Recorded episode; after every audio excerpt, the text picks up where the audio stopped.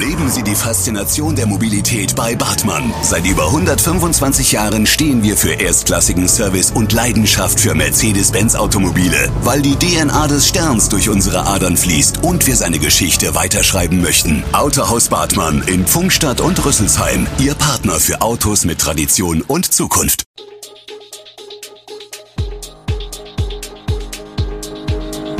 Gude, unser morgendliches News Update. Das Wichtigste aus Südhessen für Sie im Überblick. Guten Morgen aus Darmstadt an diesem 27. Mai. Einkaufszentren kämpfen ums Überleben, Katzen im Tierheim Darmstadt suchen ein neues Zuhause und wie man am besten zum Schlossgrabenfest kommt. Das und mehr gibt es heute für Sie im Podcast. Totgesagte leben dem Volksmund zufolge bekanntlich länger. Daher mag es nicht überraschen, dass die Liste an Trauerrednern, die Großeinkaufszentren rhetorisch zu Grabe trugen, mit den Jahren ziemlich lang geworden ist. Ein Blick auf die Zentren der Region zeigt, sie alle haben ihre eigenen Herausforderungen, mehr oder weniger Charme und sind zum Teil in einer Zeit errichtet worden, in der die Hochphase der Shopping Malls längst überschritten war. Zwei Beispiele dafür sind der Helvetia Pass Groß-Gerau und das Loop 5. Als letzteres im Oktober 2009 seine Pforten öffnete, war es fast komplett belegt. Ankermieter waren damals PEK und Kloppenburg, C&A und Saturn. Inzwischen sind zahlreiche Gewerbeflächen leer, das Einkaufszentrum wird daher nun für etwa 50 Millionen Euro zum Shopping- und Freizeitzentrum umgebaut. Seit über drei Monaten tobt in der Ukraine nun der Krieg. Etwa 3000 Menschen sind vor Zerstörung, Gewalt und Tod in den Landkreis Bergstraße geflüchtet, darunter viele Kinder. Eine Mammutaufgabe für die Schulen. Grundschulleiterin Beate Hundfeld und Sozialpädagogin Nicole Schmidt erzählen, wie die Integration an der Bickenbacher Hans-Quick-Schule aktuell gelingt. Während Hundfeld berichtet, dass man seit der Flüchtlingswelle 2014-2015 viel Erfahrung gewonnen habe und beispielsweise mit Bildmaterial, Bilderbüchern, Puppen und kleinen Figuren, mit denen man Situationen nachstellen und nonverbal in die Kommunikation treten kann, arbeite und auch digital besser aufgestellt sei, erklärt Schmidt, dass auch eine russischstämmige Kollegin viel Übersetzungsarbeit übernehme.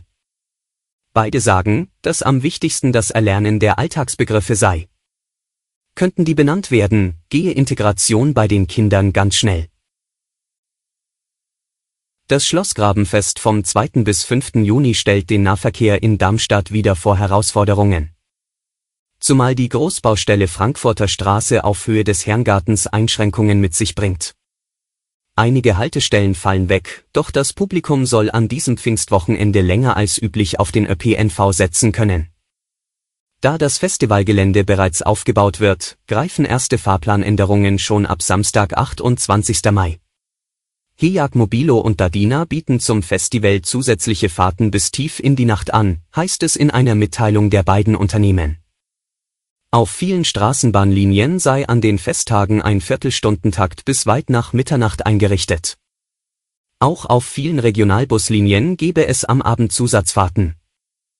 Für die Linien 671 Richtung Großumstadt, 672 in Richtung Dieburg und Großzimmern, Montag 1, RH und NHX Richtung Rostorf, Rheinheim und Fischbachtal sowie W1 Richtung Weiterstadt gibt es einen Sonderfahrplan.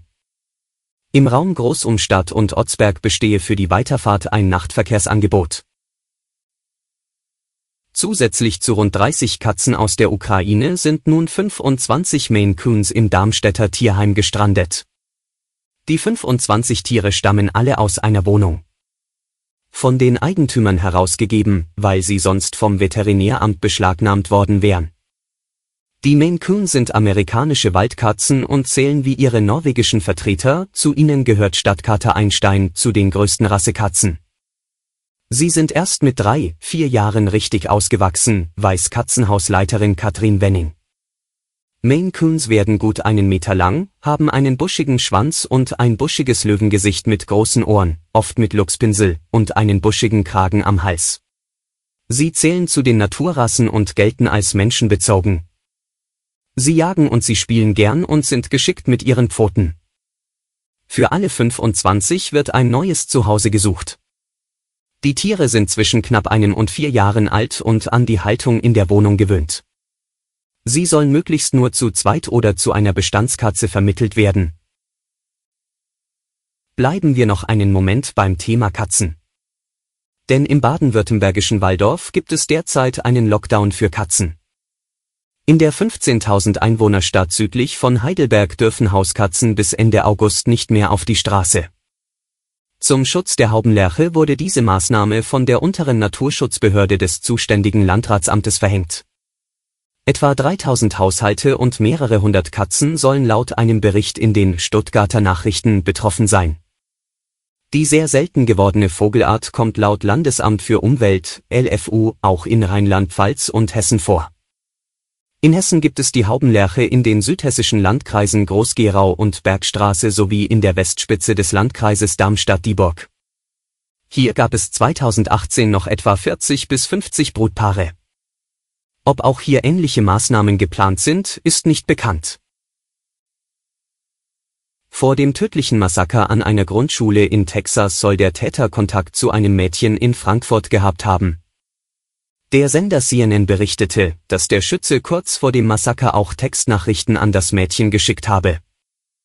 Die 15-Jährige soll seit Anfang Mai in Kontakt mit dem Schützen gestanden haben, wie der Sender unter Berufung auf Chatprotokolle und ein Gespräch mit dem Teenager aus Frankfurt berichtete.